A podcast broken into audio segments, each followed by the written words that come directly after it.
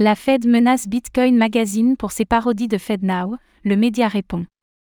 Tandis que la Banque de la Réserve fédérale de Chicago, Fed, a menacé Bitcoin Magazine au sujet d'articles parodiques sur son système de paiement FedNow, le média a apporté sa réponse dans une lettre ouverte. Quelle est sa position?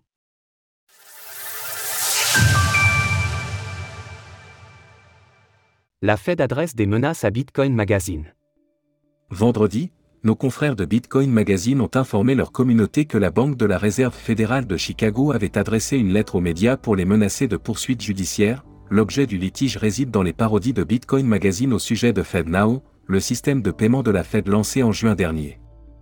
Plus particulièrement, ce sont des articles présents sur la boutique en ligne du site web qui posent problème, accusés de porter atteinte à l'image de marque du service. Article parodique FedNow commercialisé par Bitcoin Magazine.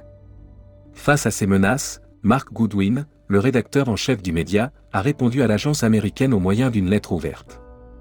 Loin de se laisser intimider, l'intéressé a même proposé à la Fed d'envoyer un colis de marchandises à l'une des douze banques de la Réserve fédérale. Afin d'aller plus loin dans l'ironie, l'intéressé demande ainsi à la Fed de ne pas hésiter à lui faire une liste des articles convoités, de façon à ce que Bitcoin Magazine fasse ça, part pour stimuler l'économie un refus catégorique de coopérer. Après cette introduction légère, Mark Goodwin a adopté un ton plus sérieux, exprimant catégoriquement son refus d'accéder à la demande de la Fed, allant jusqu'à critiquer ouvertement les méthodes de celle-ci. C'est ainsi que le rédacteur en chef fait référence au premier amendement de la Constitution des États-Unis de manière à justifier son droit pour le média d'exprimer sa position contre un service jugé menaçant pour les libertés des citoyens américains. Ainsi, l'intéressé critique la politique de la Fed, responsable selon lui d'une inflation galopante depuis la crise Covid. Avez-vous vu l'état de la classe ouvrière aujourd'hui? Peut-être avez-vous déjà oublié comment la politique de la Fed a directement conduit à une mauvaise gestion des portefeuilles obligataires dans les banques régionales à travers le pays, comme la Silicon Valley Bank, Signature, Silvergate ou First Republic?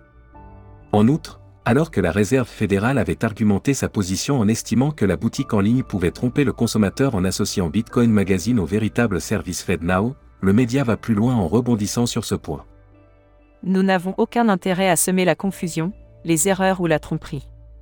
Cela ressemble davantage au travail de ceux qui sont chargés de dire au marché qu'ils n'augmenteraient pas les taux après une expansion monétaire massive, puis de les relever plus rapidement qu'à aucun moment de l'histoire financière des États-Unis.